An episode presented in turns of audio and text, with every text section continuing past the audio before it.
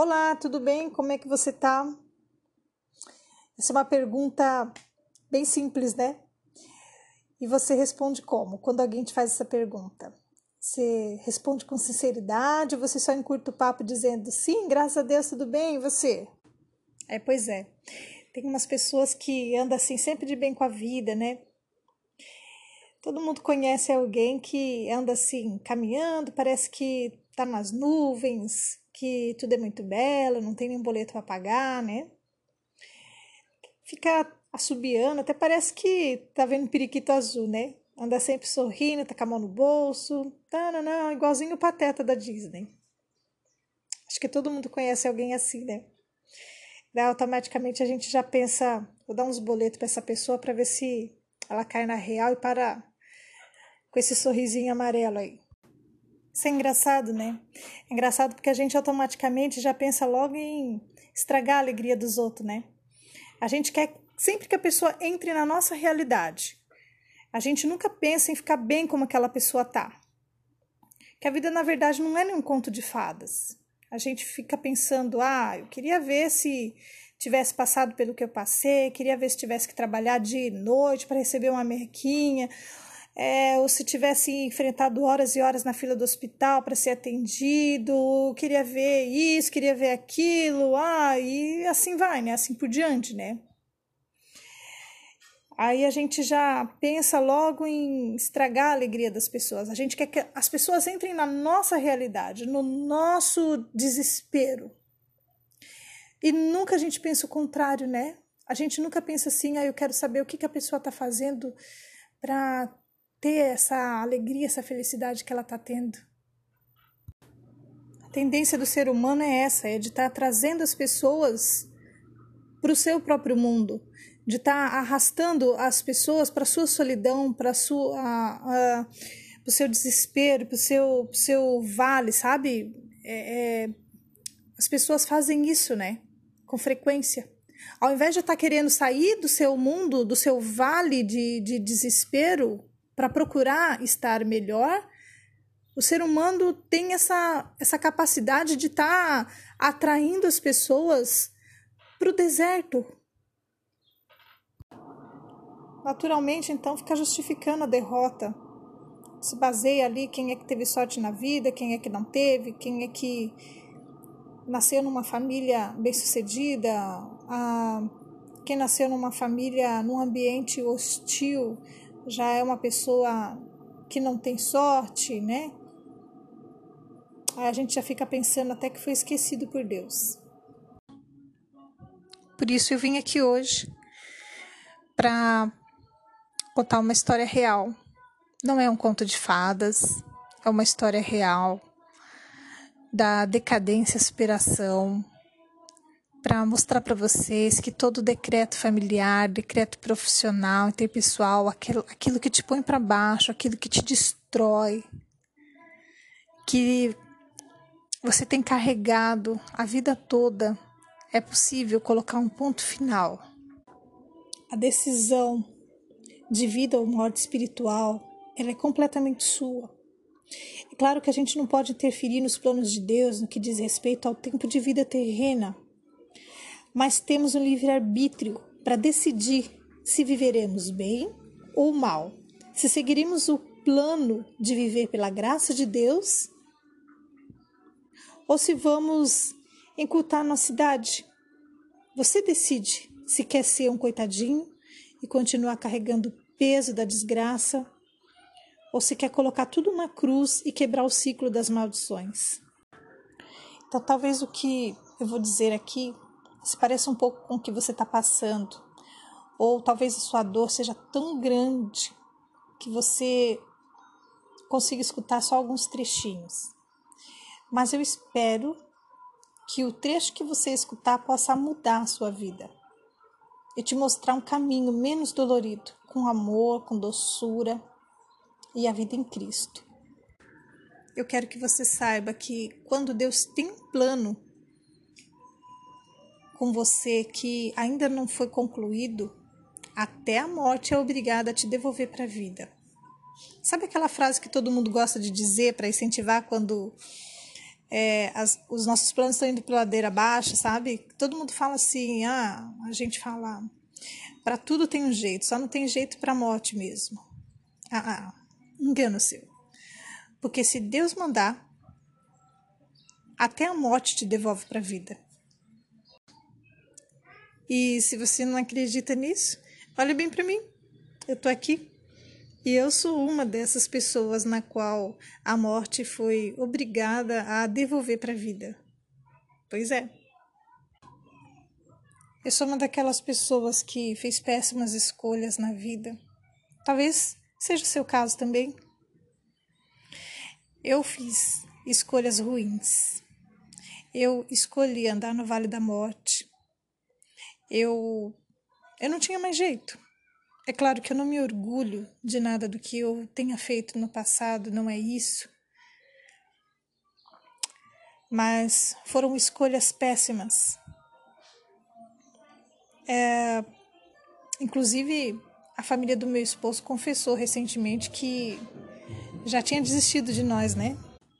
Quando a gente viajou lá para São Paulo, na, na última férias do, do, do meu marido, daí meu cunhado falou: Ei, quando a gente viu vocês dois juntos, a gente falou: esses dois aí não tem mais jeito, não. Juntou dois perdidos. Não tem jeito. Já era. O que eles não sabiam é que Deus tinha um plano para mim. A promessa de Deus ainda não tinha se cumprido na minha vida. Então eu sou sim uma pessoa que a morte devolveu para a vida. 1 Samuel 16, 23. Assim, Sempre que o espírito maligno enviado por Deus afligia Saul, Davi tocava a harpa. Saul se sentia melhor e o espírito se retirava dele. Sabe que quando eu li essa, esse versículo, essa passagem né, da Bíblia, automaticamente eu voltei lá no passado, a minha memória, de quando eu era jovem. Era jovem não, era adolescente ainda, era pré-adolescente, né? Eu tinha ali é, 15, 16 anos, mais ou menos, sabe? Eu vivi uma fase muito difícil da minha vida. Aquela coisa que a maioria das pessoas mais velhas tem o hábito de dizer, sabe? Ah, criança não tem problema nenhum na vida. Eles pensam que tá com problema porque o pai e a mãe não deixam namorar, porque não deixa sair, porque é, não dá dinheiro de mesada e já sai por aí dizendo que tá cheio de problemas. Então, eu tô aqui dizendo para vocês que nem sempre é dessa forma. Às vezes, um adolescente ele pode estar, pode estar sim com problemas e esses problemas podem ser muito mais intensos do que na vida adulta. Não é porque o adolescente não tem é, um boleto para pagar, que não tem que bater cartão, não tem horário para cumprir, responsabilidades e compromissos com a casa. Não é porque ele não tem essas responsabilidades que a dificuldade a tristeza possa ser ignorada. Está na hora de você parar de dizer que são aborrecentes. Está na hora de parar de achar que as crianças, que os adolescentes não têm crises, que eles têm é, aborrecência, frescura. Está na hora de você mudar esse teu pensamento. Vou te contar uma coisa. Na minha adolescência, eu tinha crises de dor emocional. Meu peito palpitava de tanta dor. Eu sentia uma bola assim que ia crescendo dentro de mim e não tinha espaço, não tinha espaço mais dentro do peito. Então, ela continuava crescendo, crescendo, aquela sensação horrorosa. Só quem sente, quem sentiu, pode entender exatamente o que eu estou dizendo. Mas era uma coisa incrível, assim, de, de horrível. Chegava ao ponto de explodir. Pum! E aí pronto. Era choro, era gritaria. Naquela época eu me maltratava fisicamente. Para que isso? Estava buscando alívio de alguma culpa. Eu me sentia culpada por tudo. Tudo, tudo, tudo, tudo, tudo. Ninguém me ama, ninguém me quer, sabe? Então eu me batia, eu dava tapa na cara, batia a cabeça na parede, me beliscava, fazia coisas horríveis comigo. Eu me xingava, gritava, eu surtava mesmo. O choro não, não parava nunca. Até que a dor da minha solidão se transformou em dor física. Era assim que eu sentia um pouco de alívio quando eu começava a sentir a dor no corpo. Aí a dor interna, a dor emocional, parece que dava um alívio, dava uma trégua, mas não é, porque a dor estava sendo transferida de dentro para fora. Naquela época eu desejava morte, eu ficava dias sem comer, me trancava no quarto. Quantas vezes eu peguei a faca para cortar os pulsos, mas eu nunca tive força para cortar. Eu colocava, marcava, mas não tinha força. É, tudo que eu queria era morrer. Eu orava, implorando para Deus tirar a minha vida, já que eu não conseguia tirar eu mesma. Então eu pedia para que Deus tirasse a minha vida. Eu ia dormir pedindo para não acordar mais. Eu estava com uma depressão. Eu era uma adolescente e naquela época não se falava nada em depressão.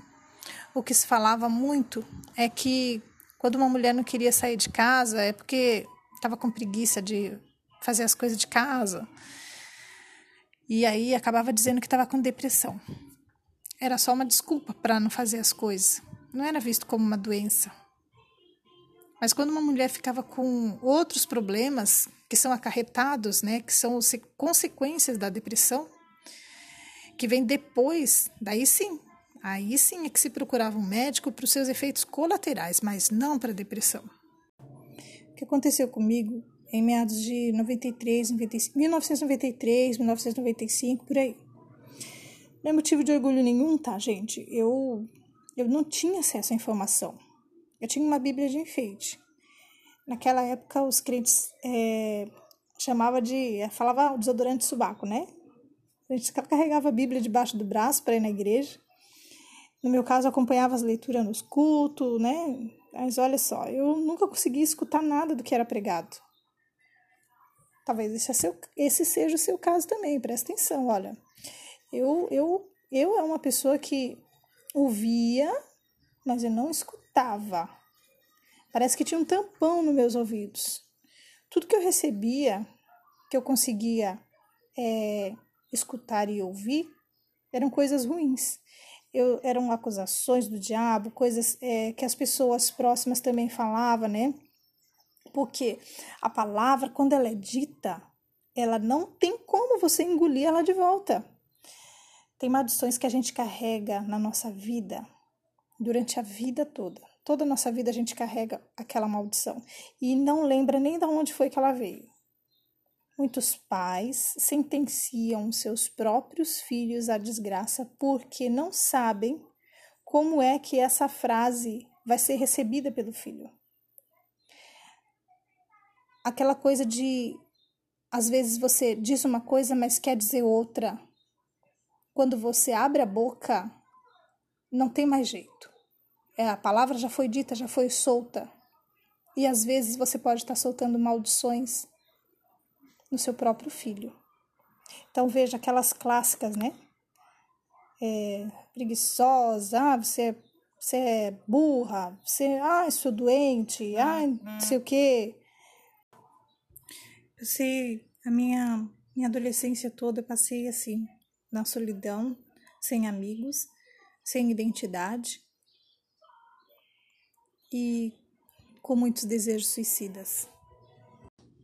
Às vezes a gente recebeu alguma sentença dessas, ou coisas muito piores, e essa sentença pode estar amarrando a sua vida até hoje. Pode estar amarrando a sua vida da mesma maneira que amarrou a minha vida por muitos longos anos. Algumas sentenças podem estar amarrando a sua vida até hoje. Tem coisas que pode estar travando a sua vida de prosseguir. E às vezes você nem sabe de onde veio, ou você sabe e aquilo fica ali martelando na tua cabeça, isso está bloqueando a tua vida até hoje. Da mesma forma que amarrou a minha, por muitos e muitos longos anos. Eu sou uma pessoa que nunca teve amigos. Eu nunca me prendia a, a ninguém, nunca pude ter amizades. Mas isso é uma coisa que tem influência lá atrás. Eu era muito solitária, muito revoltada e meu Deus, quando tinha trabalho na escola para fazer em grupo, era uma loucura para mim. Sabe, os meus pais, eles tinham excesso de cuidado. E era desesperador para mim. Quando eu falava que precisava ir na casa de alguém para fazer um trabalho, a resposta era sempre a mesma: faz sozinha. Falava, mãe, mas é em grupo, faz a sua parte em casa ou então vou mandar bilhete para o seu professor. Dizia, a mãe dizia assim, não, você não, não tem que ir na casa de ninguém, se vai fazer trabalho, tem que fazer trabalho em casa, não existe essa de ter que se reunir com os outros para fazer trabalho, cada um faz o seu, a nota é individual. É, enfim, era muito frustrante para mim, muito vergonhoso para um adolescente. Com isso, eu ia me afastando cada vez mais das pessoas, cada vez mais. Na verdade, o que eu queria mesmo era só um buraco para entrar e me esconder. Eu acho que eu só tive permissão para ir na casa de, de colegas assim da escola para fazer trabalho, acho que umas três vezes só, assim, toda, toda a minha adolescência, minha juventude, acho que foi umas três vezes só, no máximo. Mas não, não teve mais do que isso. Só que voltando um pouco mais atrás, uns anos mais atrás, quando eu ainda era juniores, tinha ali meus 11, 12 anos, a tia Luísa, na verdade a tia do pai, ela começou a me levar para a igreja. Ela falava: Deixa, Célia, deixa eu levar ela para assistir o culto comigo. Daí a mãe deixava, né? Isso aí a mãe não se importava, a mãe deixava eu ir para a igreja com ela. Aí eu me lembro daquela época.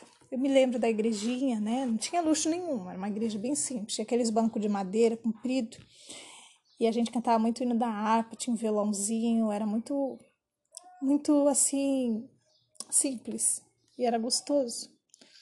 Eu, sinceramente, não lembro muito bem do dia que eu aceitei Jesus. Aliás, eu não lembro mesmo do dia que foi.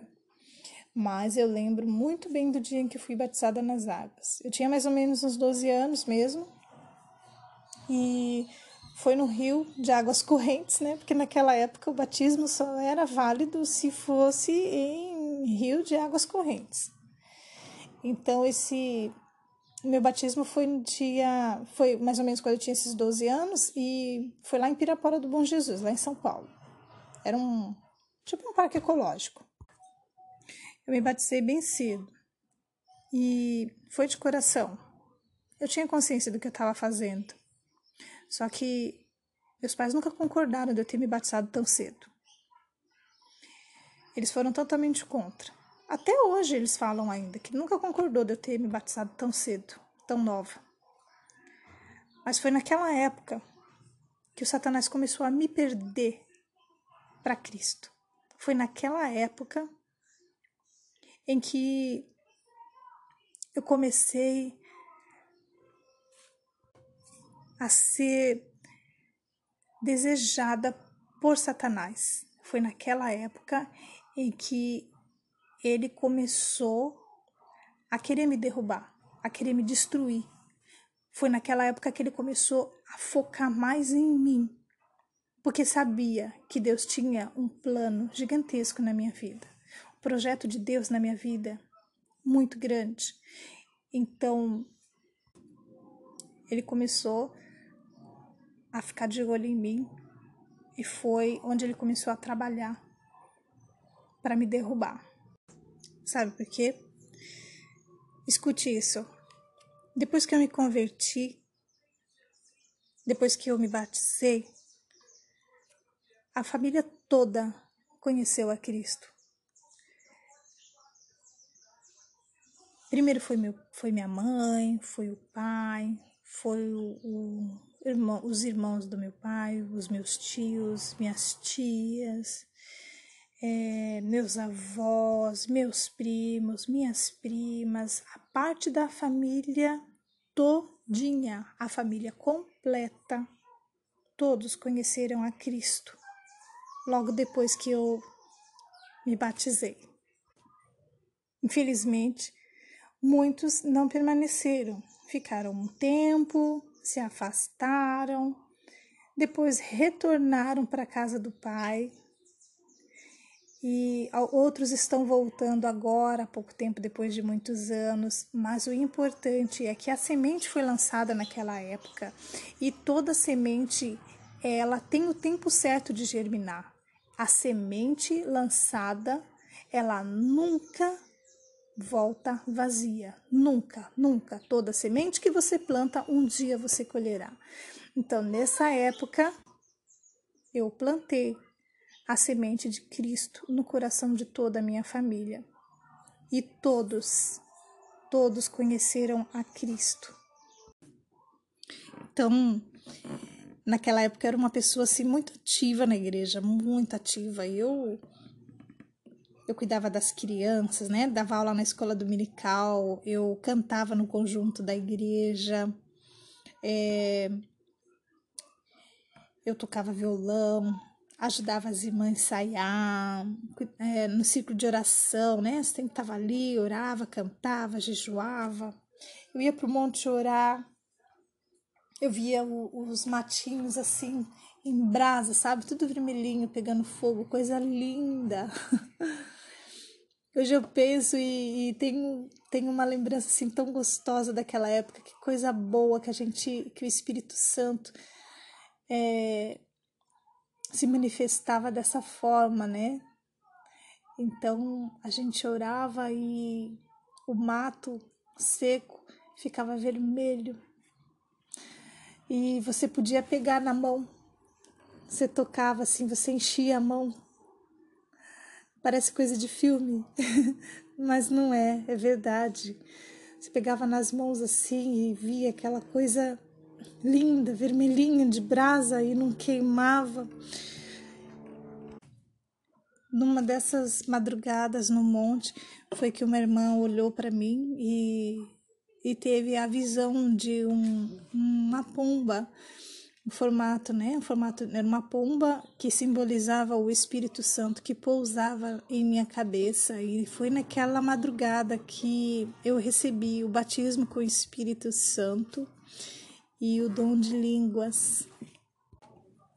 Eu tinha então recebi, né, esse presente do Espírito Santo, o dom de línguas. Eu tinha também o dom de visões e era uma bênção, era uma pessoa cheia do Espírito Santo dentro da igreja. Mas quando eu estava em casa, já era outra coisa. Eu era uma bênção quando estava dentro da igreja. Fora, eu era outra pessoa, eu sofria atormentada por Satanás. Tinha uma batalha espiritual tão grande que era quase impossível de acreditar. A minha vida desde criança era disputada pela luz e pelas trevas. Então, quando lá no passado Deus permitiu que um espírito maligno fosse afligir o rei Saul por causa do seu pecado, eu sempre me lembro dessa minha época. Porque se Deus permitiu que um espírito maligno fosse afligir o rei Saul, por que então você acha que ele não permitiria que afligisse a mim? Uma pessoa que parecia uma santa dentro da igreja, mas quando saía dali esvaziava o coração para dar ouvido àquelas maldições, grito, tristeza, ódio, rebeldia. Eu não tenho nenhum orgulho daquela época, das coisas que eu fiz. Mas o que eu tenho é orgulho do que o Espírito Santo tem feito em mim hoje. Então veja, eu continuo sendo uma pessoa pecadora, continuo sendo é, de carne e osso como todos vocês. Eu erro, eu apanho, eu caio, eu choro, eu me descabelo. Só que hoje eu tenho o Espírito Santo que guerreia por mim.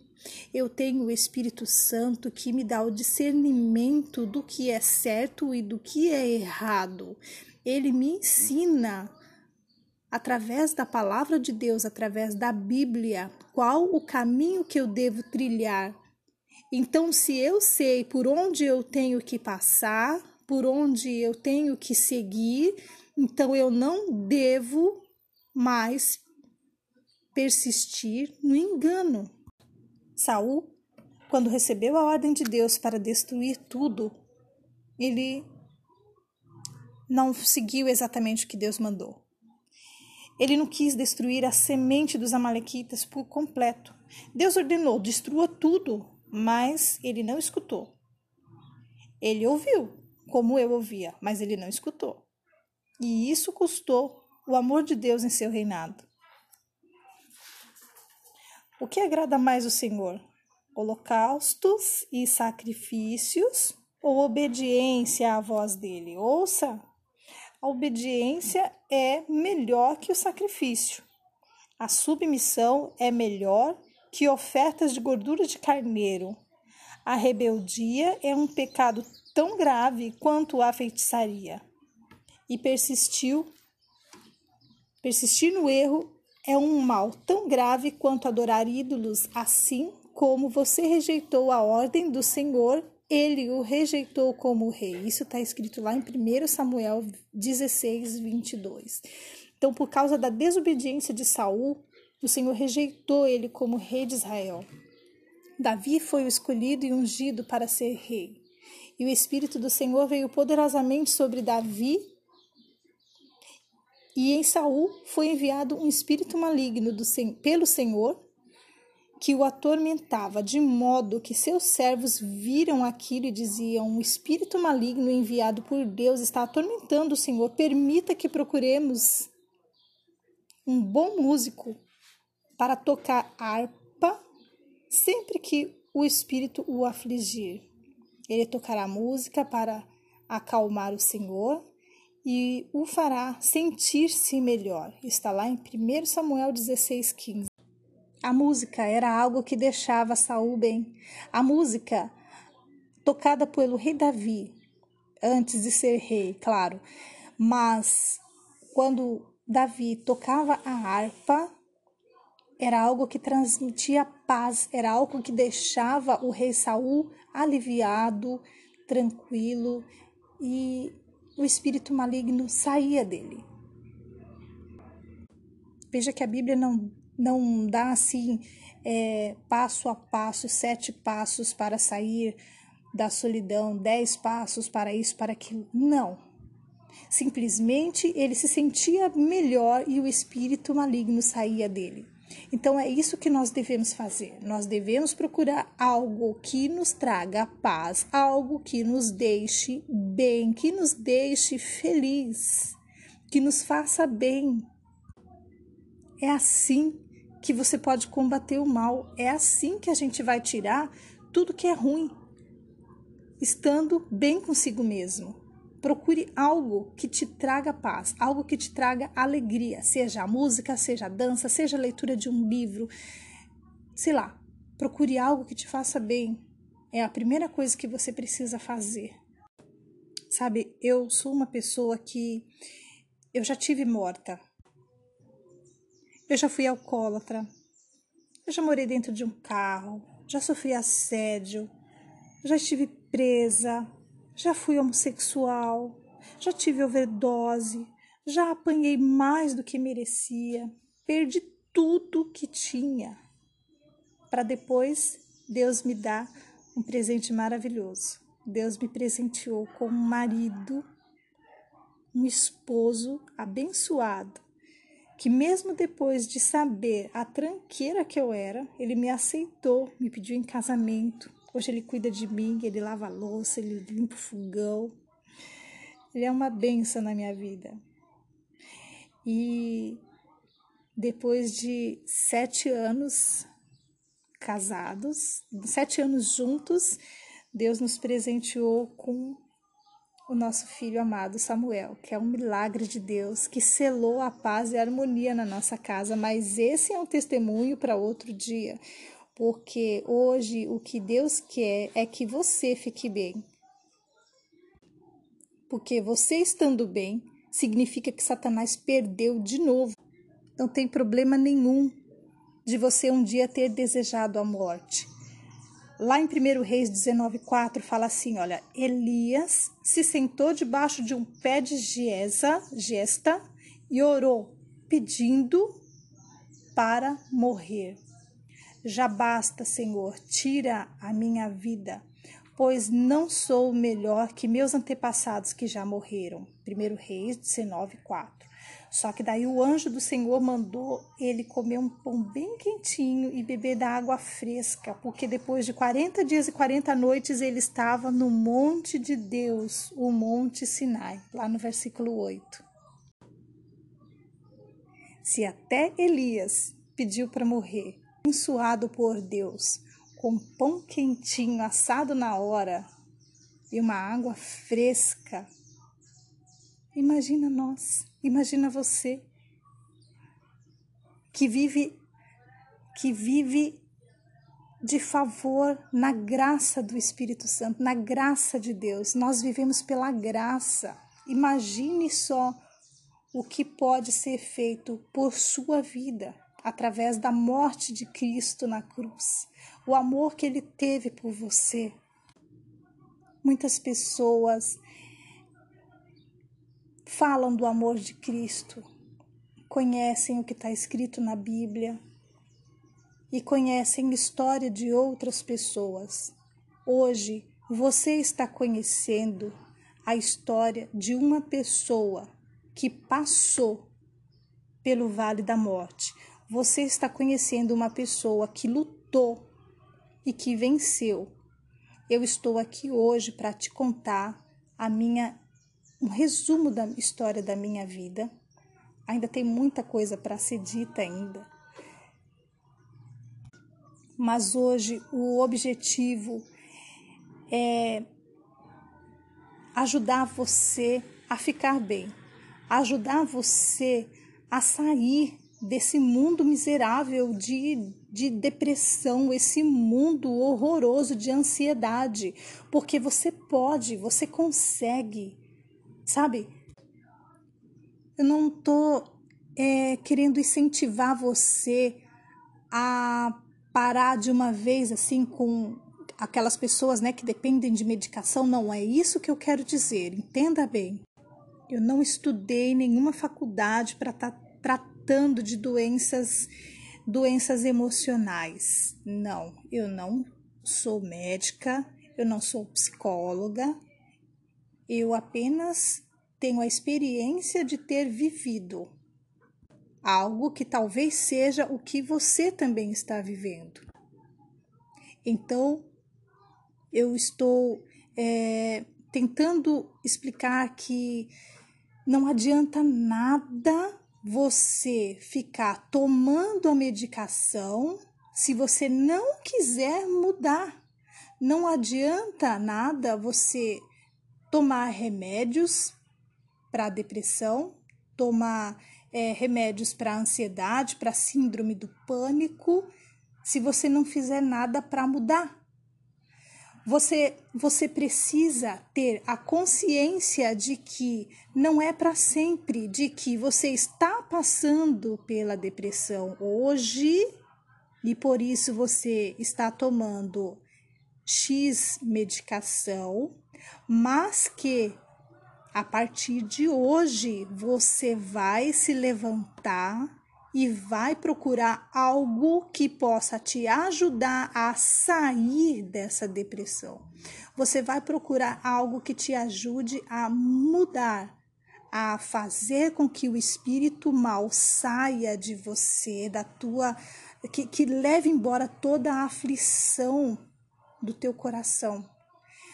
Você não pode ficar parado, não pode ficar tomando um monte de remédio sem tratar o foco, sem tratar aonde que está a dor. Então, descubra onde está a dor e trate de ficar bem. Não fique tomando remédio só por tomar, só para aliviar, só toma remédio assim para poder ficar zen e não trata a ferida. Você precisa correr atrás de algo que te sare definitivamente. Não fique então só tomando a medicação. Procure ficar bem, falar não, olha, hoje eu tô com esse problema, hoje eu tô eu tô passando pela síndrome do pânico e hoje eu preciso dessa medicação. OK? Mas então, em paralelo a isso, ao admitir que você está com esse problema que precisa ser tratado, em paralelo, busque informação, procure estudar e saber coisas que vão te fazer bem. Eu passei pela depressão. A minha depressão não foi tratada como deveria. Por conta disso, ela se tornou, muitos anos depois, ela se tornou em síndrome do pânico. Então, veja bem, a depressão é o desejo de morrer. E quando você passa para síndrome do pânico, isso se inverte. Aí começa a ter o medo da morte. Aí, olha só, é engraçado, né? Porque antes você quer e depois que você trabalha tanto a sua mente ali de querer morrer, de querer morrer, de repente você começa a ter a síndrome do pânico, que é totalmente o oposto, que é uma coisa assim que é, o medo de estar sozinho, é o medo de algo, de, de, de morrer, é o medo de não conseguir. E isso não vai ter fim se você ficar só tomando remédio. Se você ficar só tomando remédio, você simplesmente vai estar tá tampando só com a peneira. Você precisa é descobrir o que é que te faz bem. Crie uma vacina para você mesma, uma vacina mental, uma vacina espiritual. Busque a palavra de Deus, busque estar junto com pessoas felizes, busque estar junto de pessoas boas. Não fique mais trancado dentro do seu quarto, no seu mundinho ali, achando que tudo vai se, se acabar e toma o remédio, pronto, acabou. Não! Não! A sua vida não vai acabar agora. Você precisa se levantar, sacudir a poeira, fazer alguma coisa. Vamos, vamos, vamos levantar, gente. Vamos sair dessa. Você consegue, você consegue. Porque se há uma luta espiritual querendo te derrubar, então você deve pedir ao Espírito Santo para que te dê forças, se você não consegue fazer essa oração sozinha, busque ajuda. Nós estamos aqui para isso. Nós estamos aqui para te ajudar. Pare, então, de ficar estagnado. Pare, então, de ficar nessa nessa coisa de, de ser o coitadinho, de, de precisa de ajuda de tudo, que precisa que todo mundo esteja passando a mão na tua cabeça. Chega! Chega disso! Reage, reage. A vida é bela. As pessoas não estão aqui para te criticar, ninguém está aqui para te maltratar, tá todo mundo aqui de braços abertos para te amar. Seja uma pessoa querida, seja uma pessoa cheia do Espírito Santo. Faça um propósito a partir de hoje de tirar pelo menos um dia no mês. Faça um jejum no propósito de estar recebendo a libertação, de estar sendo é, templo do Espírito Santo. Escute, eu sei que a sua dor é real. Eu sei que ninguém vê você se cortando. Ninguém acredita na sua dor. As pessoas pensam que você é estranho, que você é esquisito, que você é doido. Mas isso tudo precisa terminar agora. Porque aonde tem luz, as trevas desaparecem. Onde tem alívio, tem bem-estar, tem alegria, a dor vai embora. Porque quando Davi tocava para Saul, ele se sentia bem e o espírito mal saía dele. Você também vai ficar bem agora. Você vai ficar bem porque você sabe que é só estando de coração alegre que você vai poder repelir o mal o Espírito Santo quer te curar hoje. Ele abre o teu coração, aceite a mudança. Saia de cima do muro, se comprometa a buscar ajuda. Vai chegando mais pertinho da cruz. Toda vez que você sentir a dor chegando, começa a cantar, começa a correr. Aquele travesseiro que você estava usando para se sufocar. Agora comece a brincar com ele. Faz uma guerra de travesseiros. Faz de conta que você é uma criança. Volte a ser criança. Que mal tem nisso? Que coisa boa ser criança, né? Joga os travesseiros para cima. Brinca como se ele fosse um balão, não deixa ele cair. Vai, se joga. Canta, dança. Toma água, mas não desiste, jamais. Você não está lutando sozinho. Você não é culpado. Você é amado, sim, você é amada. Você será a joia mais brilhante que alguém já viu nessa terra. Que Deus te abençoe.